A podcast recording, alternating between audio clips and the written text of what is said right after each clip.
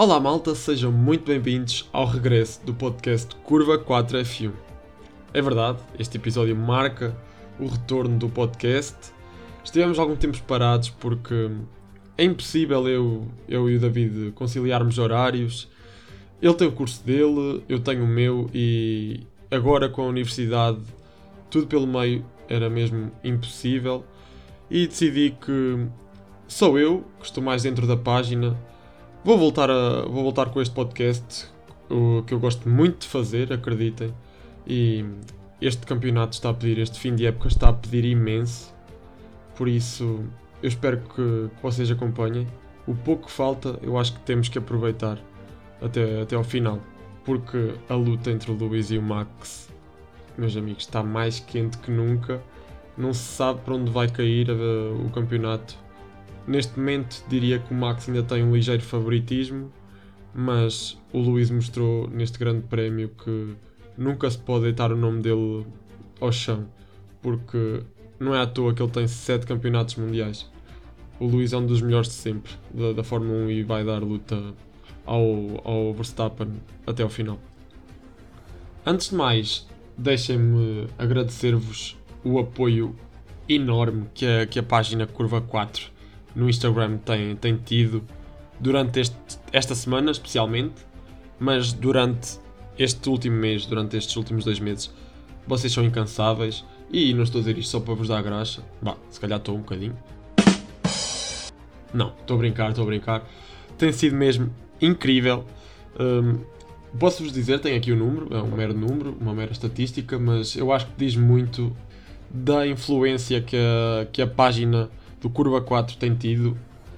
Por exemplo, neste, neste último fim de semana, só durante o Grande Prémio, na sexta, no sábado e no domingo, Curva 4 tem uma média de quase 350 gostos por post. É um número absurdo que nunca atingimos e epá, o objetivo é continuar a crescer. Estamos a menos de 20 seguidores dos 3000 e o objetivo é, é chegar lá e subir para muito mais. E agora vamos lá ao que verdadeiramente interessa, não é? Vou começar pelas últimas notícias. Uh, com isto, claro que estou a falar da, da oficialização do Guan Yu na, na Alfa Romeo. Ele que preenche assim o último slot que até agora estava vazio da, da Fórmula 1 e, e sim, temos a grelha completa para, para 2022. Finalmente, finalmente. Uh, a minha opinião em relação em relação ao Guanizu. Ele não é um mau piloto, como tanta gente tem dito nas redes sociais. Ele tem levado um 8 desgraçado e acho que não, não é coincidente com, com o que ele já conquistou nas camadas jovens da, da Fórmula 1, na Fórmula 2, na Fórmula 3 e por aí fora. Ele, tudo bem, traz uma boa mala com dinheiro e esse, se calhar, foi o principal motivo não é se calhar, é, foi o principal motivo pela qual Alfa Romeo o contratou, mas ele tem, tem o seu direito de, de lá estar. Claro que há nomes com melhor calibre de, de, de Fórmula 1, eu já mencionei alguns num post que fiz. O Zu não é um, um piloto exuberante, não, não vai ser uma estrela, mas eu acho que ele merece mais que muitos que lá estão neste momento, como o Latifi ou, ou o próprio Mazepin ou o Stroll. E sim, o Zu não é um mau piloto. Porém, uh, é, isso. Traz muito dinheiro. É, é, o primeiro chinês a entrar na Fórmula 1 e tem levado um 8 desgraçado. Eu acho que, que, não é, que não é justo. Entre ele e o Giovinazzi, eu prefiro o Giovinazzi mas acho que o Giovinazzi teve muitas oportunidades para, para nos demonstrar-se algo e, e, nunca o conseguiu verdadeiramente. E isso sempre me deixou de pé atrás em relação ao, ao Jesus. E, e sim, eu acho que foi inevitável a saída dele da Alfa Romeo. Quem sabe se ele agora na, na Fórmula E fizer uma, uma grande competição, um grande ano, pela Dragon Penske, Uh, se ele conseguir conquistar a Fórmula E, quem sabe se ele, não, se ele não volta à Fórmula 1 para o ano. Está tudo nas mãos dele, mas ele teve a oportunidade dele e não, não entregou. Muitos não tiveram, como o nosso António Félix Acosta, ele devia estar agradecido pelos anos que esteve na, na Fórmula 1. Por isso, agora é vez do Zu vincar e vamos lá ver o que ele nos traz. Não está à espera de grandes, grandes performances, mas ele tem direito dele. Ele tem direito de estar na Fórmula 1. E agora vou direto ao tema principal de hoje, que é, claro, o Grande Prémio do, do Brasil. Malta, se eu tivesse de descrever o Grande Prémio do Brasil em duas palavras, seria Lewis Hamilton. Lewis Hamilton que, que fez talvez a melhor performance de toda a sua carreira e que longa carreira é. O Grande Prémio do Brasil, ou melhor, o Grande Prémio de São Paulo, para mim foi o melhor Grande Prémio do ano. Claro que tivemos bons GPs como o de Baku, como o de Monza, por aí fora, mas para mim o de este de São Paulo bateu qualquer outro. Se calhar muito pelo formato, tivemos um sprint qualifying e as expectativas estavam realmente muito altas, mas eu acho que não desiludiu em nada. Tivemos, eu presenciei a melhor performance que alguma vez vi de, de, de um piloto.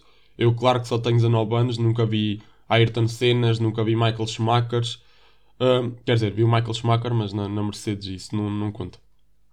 Por isso, uh, eu fiquei deliciado com, com, com o Grande Prémio de São Paulo e, e, e foi, foi um espetáculo, foi um verdadeiro espetáculo.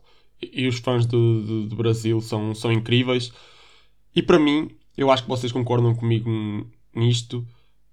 Interlagos devia ser o, o, o último circuito do, do, ano. É um crime a Fórmula 1 não fechar num, num grande prémio como, como o do Brasil. Porque agora, se formos a ver, faltam-nos três grandes prémios e são os três na, nas Arábias. Tudo bem, dão dinheiro à Fórmula 1, mas história, zero. Zero de história. E isso deixa muito a desejar, deixa muito a desejar porque um ano como, como este, como o 2021, merecia, merecia fechar em grande. Espero que fechemos, ainda temos muito, muito drama pela frente com, com o Luís e com o Max, mas devíamos acabar com, o Grande Prémio do Brasil como antigamente. Como disse anteriormente, este Grande Prémio resumiu-se à masterclass do, do Sir Lewis Hamilton. Ele fez nada mais, nada menos que 25 ultrapassagens. Sim, malta. Foram 25 ultrapassagens durante todo o fim de semana. Foram 25 subidas de posição. E, e não é para qualquer um. Tudo bem que o carro ajuda, o carro era de longe o melhor da grelha este fim de semana. Mas tem lá estar um grande piloto por trás para o guiar, porque se formos a ver, o Valtteri Bottas, que não é um mau piloto, ele conseguiu a pole position e acabou em terceiro lugar. O Hamilton começou o sprint em último e, e conquistou o Grande Prémio de São Paulo. Por isso, sim, o Hamilton é um verdadeiro deus da, da, da Fórmula 1. É um dos melhores sempre, se não o melhor. É discutível. Para mim, está muito entre o Hamilton e o Senna, sempre esteve. Mas se o Hamilton conseguir ultrapassar o, recorde do Michael Schumacher este ano, digamos, se ele conseguir este ano, eu acho que, que restam poucas dúvidas. Tudo bem que o Senna foi o piloto que mais nos deliciou, sempre foi mais agressivo, mas eu acho que, que, que os tempos eram outros e, e temos que olhar as estatísticas também. E, e tendo em conta o que o Hamilton já conquistou, o Hamilton é o melhor de sempre. Talvez seja, sim. Por isso, Posso falar aqui um bocadinho da qualificação. O Mercedes esteve sempre melhor que o Red Bull. O Hamilton ganhou a pole, ganhou a pole entre aspas, não é? Ficou em primeiro por 4 décimas ao Verstappen. Claro que depois foi desqualificado, mas isso é um assunto para, para, para falar a, a seguir. Temos aqui o Gasly novamente no top 5. O Gasly tem-nos. o Gasly tem-nos demonstrado que, que devia estar numa equipa com, com aspirações maiores do que a Alpha Tauri, sempre nos mostrou este ano. E não é com isto estar a desrespeitar o Pérez, mas o Gasly merecia voos maiores. E, e se, se a Alpha Tauri neste momento está a lutar pelo, pelo quinto lugar da, do top construtores, é claro, graças ao Gasly, porque o Gasly é o piloto que conquista todos os pontos da equipa. Literalmente todos os pontos. A equipa devia se chamar Alpha Gasly e não Alpha Tauri, na minha opinião. Depois temos aqui os Ferrari à frente dos McLaren. Os Ferrari tiveram melhor que os McLaren durante todo o fim de semana. E os Alpine a fechar o top 10. O Stroll desiludiu mais uma vez, não conseguiu passar daqui a um. Foi a terceira em quatro fins de semana. E temos aqui, claro, uma, uma estatística interessante. O Latifi ficou à frente do Russell pela primeira vez esta época, na qualificação. E isto foi uma verdadeira conquista para o, para o Latifi, eu diria, porque ele não tem aspirações nenhumas na corrida. E eu acho que bater o companheiro de equipa na qualificação já deve ter sido algo muito bom para o canadiano. Claro que na corrida não se verificou o mesmo, mas isso são pormenores, não é? E ainda tenho aqui uma, uma pequena nota da, da qualificação para fechar, que foi o Mazepin. E vocês perguntam, por que razão é que este gajo me vai falar do Mazepin no podcast? Ele ficou em último na qualificação, o mesmo de sempre, porém ele demonstrou que também é um ser humano e com isso ganha, conseguiu ganhar algum do nosso respeito. Eu, pessoalmente, acho. Ele, no final da Q1, na Team Radio, admitiu que a culpa tinha sido dele, que falhou, mas disse isto de forma tão emotiva que, que nos tocou, diria. E mesmo na, na conferência de imprensa de pós-qualificação, ele começou a chorar outra vez, a falar da, da prestação dele na, na, na, na quali. E sim, eu acho que nos faltava muito esta parte humana do Mazepin, porque até agora ele só nos tinha só nos tinha contribuído com coisas más, com, né, com, com, aquela, com aqueles incidentes da, dos postos assédios. E sim, o Mazepin vê-se que tem esta paixão pela Fórmula 1 e ele não tendo talento, pelo menos tem paixão, já não é mau em tudo. Por isso, eu acho que o Mazepin ganhou muito neste fim de semana. E, e aliás, ele na corrida ficou à frente do próprio Mick Schumacher, o que para ele já é uma verdadeira conquista, porque eles estão os dois basicamente a lutar um contra o outro. Claro que o Schumacher teve um incidente, mas eu acho que foi um, um fim de semana positivo no geral para o, para o Nikita. Focando-me agora no sprint. Aliás, focando antes do sprint, naquele, naquele naqueles momentos entre a qualificação e o sprint, tivemos a desqualificação do, do Lewis Hamilton por não cumprir, e passo a citar, o artigo 3.6.3 do Regulamento Técnico da Fórmula 1, onde a distância entre os dois elementos da asa móvel, quando o DRS está aberto, não poder estar a mais de 85 mm. O carro falhou as regras por 0,2 mm. 0,2 mm. Uh, a minha opinião sobre isto é é pura e simplesmente as regras existem e têm de ser cumpridas. Não interessa se é um Mercedes, se é um, um Aston Martin, se é um Williams, se é um Haas, as regras têm que ser cumpridas. E eu acho que a desqualificação do Hamilton é justa. Tudo bem que é uma margem mínima, que, que não se consegue ver a olho nu, diria. Porém, eu acho que é justo. Depois temos aqui a multa aplicada ao Verstappen em 50 mil dólares. Como o próprio diz, são menos uns FIFA Points para ele. Eu acho que também é justo. Sinceramente, o Max foi lá tocar com o dedo, tudo bem, violou a regra do, do parque fechado, mas ele nunca conseguiria alterar nada no carro com um simples toque com um dedo. A Mercedes deve ter, deve ter visto ali algum toque sobrenatural do, do Max para, para ter alterado a distância entre os componentes da asa traseira, só pode. Porque o Max só foi lá ver, ele, ele, ele parece que notou algo, algo a olho nu, o que eu acho praticamente impossível para mim o que aconteceu foi o Max ter achado que 4 décimas era demais e que o carro estava a ter uma performance absurda e, e foi lá tocar no, na asa traseira. Se calhar não se lembrou da regra do parque fechado e eu acho que a multa é, é mais que justa. Por isso, até aqui tudo bem por parte da FIA, nada, nada a apontar, o que, não é, o que não é muito normal. Depois, falando mesmo no sprint, o Hamilton começa em último, e sobe nada mais nada menos que, que 15 posições e ao piloto do dia, como é óbvio. Ele passou de P20 a P5. Que prestação do Hamilton. Isto tudo em 24 voltas, claro.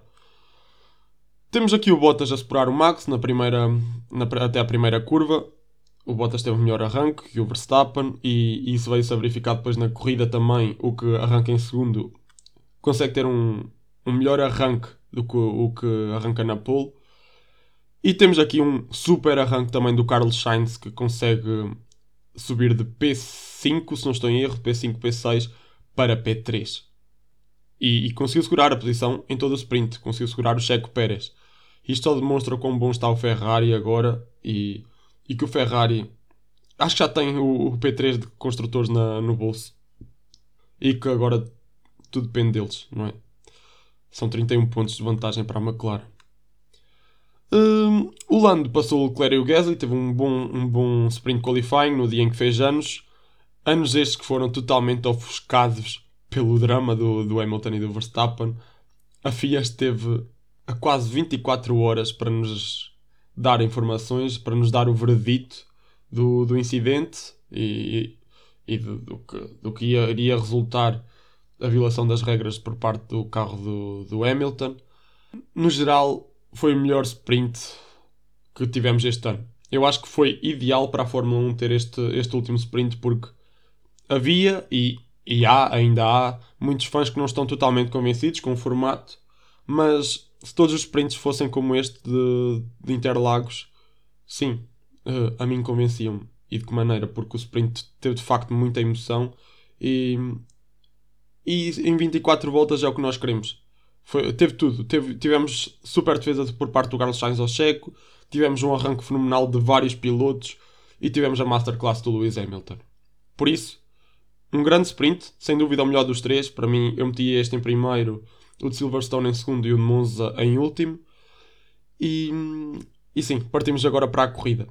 Temos aqui a penalização do Hamilton de 5 lugares, que ele, que ele já tinha antes de começar o Grande Prémio, por, por trocar o motor de combustão interna.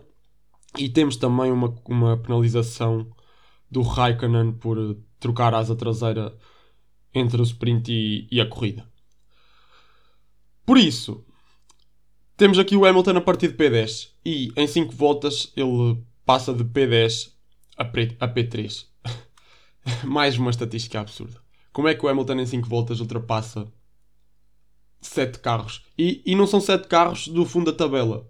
São 7 carros que estavam no top 10, no suposto top 10. E. Só demonstrou como bom é o Hamilton. Eu não tenho mais palavras, eu já de facto vangloriar o Hamilton aqui, mas eu acho que precisa de ser feito. Tudo bem que uma ultrapassagem, a última, foi ao Bottas, o Bottas deixou-lhe deixou a posição. Eu acho que isso é crucial para depois o Hamilton conseguir fazer o ataque ao Pérez mais cedo, porque tivemos o safety car do, do incidente do Tsunoda com o Stroll. Já agora, o Tsunoda tinha a cabeça na lua neste, neste incidente, porque ele agiu de cabeça quente, porque o Stroll já lhe estava a fechar a posição e ele quis atacar na mesma aquele, aquele sítio e, claro, partiu a asa dianteira e, e não foi ideal, ainda levou penalização 10 segundos. Pronto, depois com o safety car o Hamilton tem aquela luta muito engraçada com o Checo Pérez, ele ultrapassa na, na reta da meta e depois na reta a seguir com, com DRS o Pérez consegue devolver essa ultrapassagem e, e manter a posição.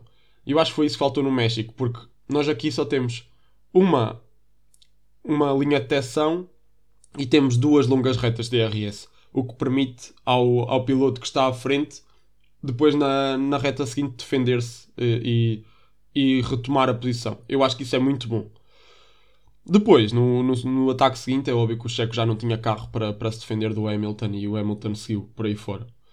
Depois tivemos outro, outro virtual safety car por, por um incidente do, do Mick Schumacher, ele depois que até faz uma volta inteira com a asa debaixo do carro e, e depois é a história, não é? Tivemos aquela luta épica entre o Lewis e o Max.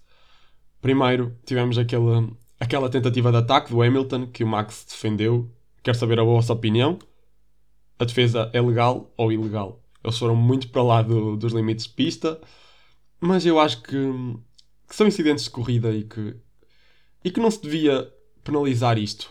A Mercedes agora pediu, pediu uma, uma revisão do incidente e eu acho que não, que não vai dar nada, porque, vamos lá ver, não alterou em nada o resultado final da corrida e eu acho que não vale a pena estar mais a tocar no ceguinho.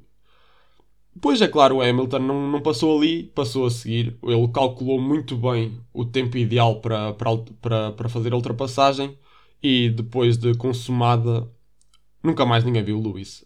O Lewis tinha um foguete nas mãos e teve uma vitória mais que justa em, em Interlagos. Tenho aqui também uma, uma pequena nota para o, para o Lando Norris. O Lando Norris teve um, um grande arranque, porém já à frente do Carlos Sainz, que, arranca, que arrancou em P3, ele tem um toque. Pneu a pneu com, com o seu amigo, com o seu grande amigo. E eu acho que se não fosse este toque, o Lando Norris seria o piloto que iria fechar o top 5 uh, em vez do Leclerc. Porque ele teve um arranque maravilhoso e eu acho que as pessoas não têm, não têm visto isso. Uh, o que as pessoas têm dito foi que foi mais uma prestação que, em que o Lando desiludiu e que não tem sido o mesmo Lando do início da época. Não, o Lando já tinha ganho a posição ao Carlos. Depois teve aquele infortúnio. E claro, com dar, uh, fazer uma volta com o pneu furado e ter de ir às boxes partir de, de último lugar não é fácil. E ele ter uh, ainda finalizado no top 10 para mim já é uma, uma boa conquista por parte do Lando. Por fim, deixar aqui uma nota final ao Charles Leclerc. Ele que teve uma corrida exemplar, sem erros. Ele que foi o melhor dos outros, não é? À frente só teve os dois Red Bull e os dois Mercedes, que estão num, num campeonato à parte. E a Ferrari conseguiu meter os dois carros em P5 e em P6 e, e alargar a margem para, para a McLaren de forma, de forma magistrosa, diria. Eles em três corridas, quando pareciam que, que já não estavam na luta pelo, pelo P3, quando a McLaren fez aquele P1 e aquele P2 em Monza, que foi, foi um momento icónico desta época, eles dão a volta por cima e eu acho que neste momento o, uh, o P3 da, da, da, tabela construtor está entregue. Eu acho que a McLaren já não tem muita margem de manobra, muito menos com, as, com estas prestações do Daniel Ricardo. Ele, tudo bem, teve azar e teve de retirar o carro, mas ele antes disso não estava a fazer uma grande prestação. E eu acho que se calhar até pode ser do Zac Brown não estar presente nas corridas. Se vocês repararem, o Zac Brown agora tem estado longe da equipa e se calhar pode não ajudar. Eu acho que ele se devia focar mais na, na equipa principal da Fórmula 1 da McLaren, mas pronto. Temos aqui uma, uma Ferrari, claro que, que é uma, uma verdadeira vencedora deste fim de semana. E temos também a Alpine. A Alpine conseguiu meter os dois pilotos em P8 e em P9 e conseguiu aqui iguali, equalitar, vamos, digamos assim, a grande prestação do Gasly durante todo o fim de semana, porque o Gasly está num campeonato à parte também. O Gasly está a segurar a equipa, como eu já disse anteriormente, e, e a Alpine conseguiu muito bem aqui responder uh, a, essa prestação do, do Gasly. Neste momento tem, estão iguais em pontos, Alpine e AlphaTauri, mas eu acho que meter os dois pilotos no top 10 é um, uma, uma motivação extra para, o, para os três grandes prémios que, que ainda restam porque a AlphaTauri só, tem, só, só pode confiar no, no Pierre. O, Yuki Tsunoda está num mundo à parte também, mas não, não pelos melhores motivos. Agora, considerações finais do, do Grande Prémio no geral.